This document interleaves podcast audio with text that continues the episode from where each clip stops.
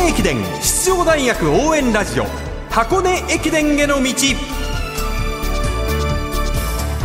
出雲全日本そして箱根。学生三大駅伝すべてを実況中継する文化放送ではこの箱根駅伝への道でクライマックスの箱根駅伝に向けて奮闘するチームを応援紹介してまいります。こんばんは文化放送斉藤和美です。そしてこんばんはナビゲーターの柏原隆二です。よろしくお願いします。よろしくお願いします。今日は出雲駅伝の優勝候補筆頭駒澤大学の特集です。藤田敦監督のインタビューをお届けします。はい。先日火曜日のこの時間でも昨シーズンを振り返る藤田監督の声をお届けしましたが、はい、今日は前人未到2年連続の参加を狙う今シーズンの話です、駒澤の出雲駅伝エントリーメンバーはキャプテン鈴木芽吹を筆頭に赤星優斗花尾恭介安原太陽が4年生。3年生が篠原幸太郎庭瀬俊樹2年生が伊藤葵佐藤啓太山川拓磨1年生が安原太陽選手の弟海星といった各選手。4年4人3年2人2年3人1年1人。バランスは取れてますか？これにですね今回唐沢選手とかメンバーに外れてますので、うん、まあこの出雲駅伝以外のことも考えてもだいぶ戦力が強い、うん、そして大エースと言われていた田澤選手が抜けた後でもこれだけの戦力を整えることができているっていうのはなかなかできないですよ。他校が羨むほどの選手層の厚さうんやはり他校が必ず警戒する相手として名前を挙げるのが駒澤大学ですのでそうですねここの走り、まあ、1区から誰を置いてくるのかっていうのも非常に気になっているところだと思います。はいでは藤田敦監督の声をお届けしましょう。出雲駅伝のエントリーメンバーについてさらにレースのポイントを伺いました。まあ、本来で言えばそこにもっと入ってきてもおかしくない唐沢ですとか、はい、まあそういった選手もいるかなと思うんですけど、いかんせん今の状態をこう考えたときには、なかなかちょっと入れられなかったっていう部分が、まあチーム事情としてはですね、あるんですけども、まあその10名に関しては、本当にこう私たちとしても自信を持って登録した10名になるので、現状で言えば、まあ、その10名の中ではしっかりこう勝負はできるんじゃないかなっていう自信を持った10名ですね。はい。さあ、出雲駅伝、この6区間の中で大事な部分っていうのはどういうふうに感じてらっしゃいますか？うん、やはり、その昨年もそうでしたけども、そのポイントなとなる区間っていうのがもちろんこうあってっていうところなんですよね。はい、だから例えば1区であるとか、まあ、3区であるとか、アンカーであるとかっていう、まあ、いわゆるこう、エースがこう、はい、来る区間ですよね。そういったところはもちろんポイントになるかなと思うんですけど、まあ、ここ数年の、やはりその、出雲を見てると、やはりその3区で先頭に立ったチームがそのまま逃げ切ってるパターンっていうのがこう多くて、ええ、というのもやはりその3区以降、出雲ってこう一周ぐるっと回るんですけども、やっぱり4区5区になってくると、もう向かい風が例年吹くんですよ。はい、で、そうなると、追ってもなかなか追いつけないっていうような状況になってくるので、だからその3区までの出来が、チームの順位をある程度こう左右するっていうところが、まあ、出雲に関しては結構あるかなっていうところがありますので、うん、まあそういう意味では、いかにしてその3区までに遅れない順位で行くかっていうところが一つポイントじゃないかなと思いますけどね。はい。そうなってくると、こう、2区の大事さっていうのも出てきますね。そうですね。おっしゃる通りで。ですですから、1区、2区が割とセットのようなところがあって、で、3区で前に出てっていうような感じが、まあ、ベストだとは思うんですね。うん、ですから、まあ、各大学ですね、おそらく、まあ、私たちはもちろん、こう、3つ取りに行くつもりでやってますけども、はい。各大学の思惑からしたら、例えば出雲だけでも駒さんに勝ってやろうとか、うそういう思いでは間違いなく来ると思うので、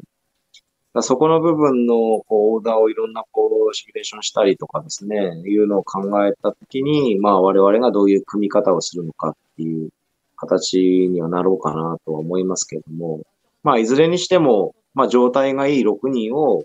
その10名の中から使うっていうことは大前提としてあって、はい、で、その6名をどうやってこう適材適所に配置するかっていうところは、まあ直前まで悩むかなと思いますね。うん駒澤大学藤田敦監督インタビュアー寺島啓太アナウンサーでした今、オーダー悩まれてましたけど、昨年1区やった花尾選手もいますし、はいね、花尾選手すごく1区上手なんですよ。前回出雲駅伝の MVP に選んでましたもんね、はい柏原さん本当にこう、ちゃんと人を使うのが上手で、で、出るとこ出く、出る。引くとこ引く。この駆け引きができるのが、やっぱ花尾選手の良さ。で、うんやはり箱根終わってから、もう、藤田さんにお会いした時に、いや、花尾がちょっと不幸なんだよと。治ったと思ったら次の怪我したりとか、体調不良を起こしてしまったりっていうところで、なかなかうまくいってないから、自信をつけさせてあげたいんだっていうのが、仙台ハーフの時言ってたんですよね。今シーズンの花尾さんの話ですねそうですねそれはうんだからこそ、もう一回出雲の一区で、輝く姿は僕は見たいですね。うん個人の願望ですか いやいやそういう気持ちは大事ですよね、またあの、今シーズン、鈴木芽吹キャプテンは、こう、チームでみんなで勝つんだということを言ってますけど、やっぱり芽吹選手、頑張り屋さんですし、すごく責任感の強い選手でもありますので、もうね、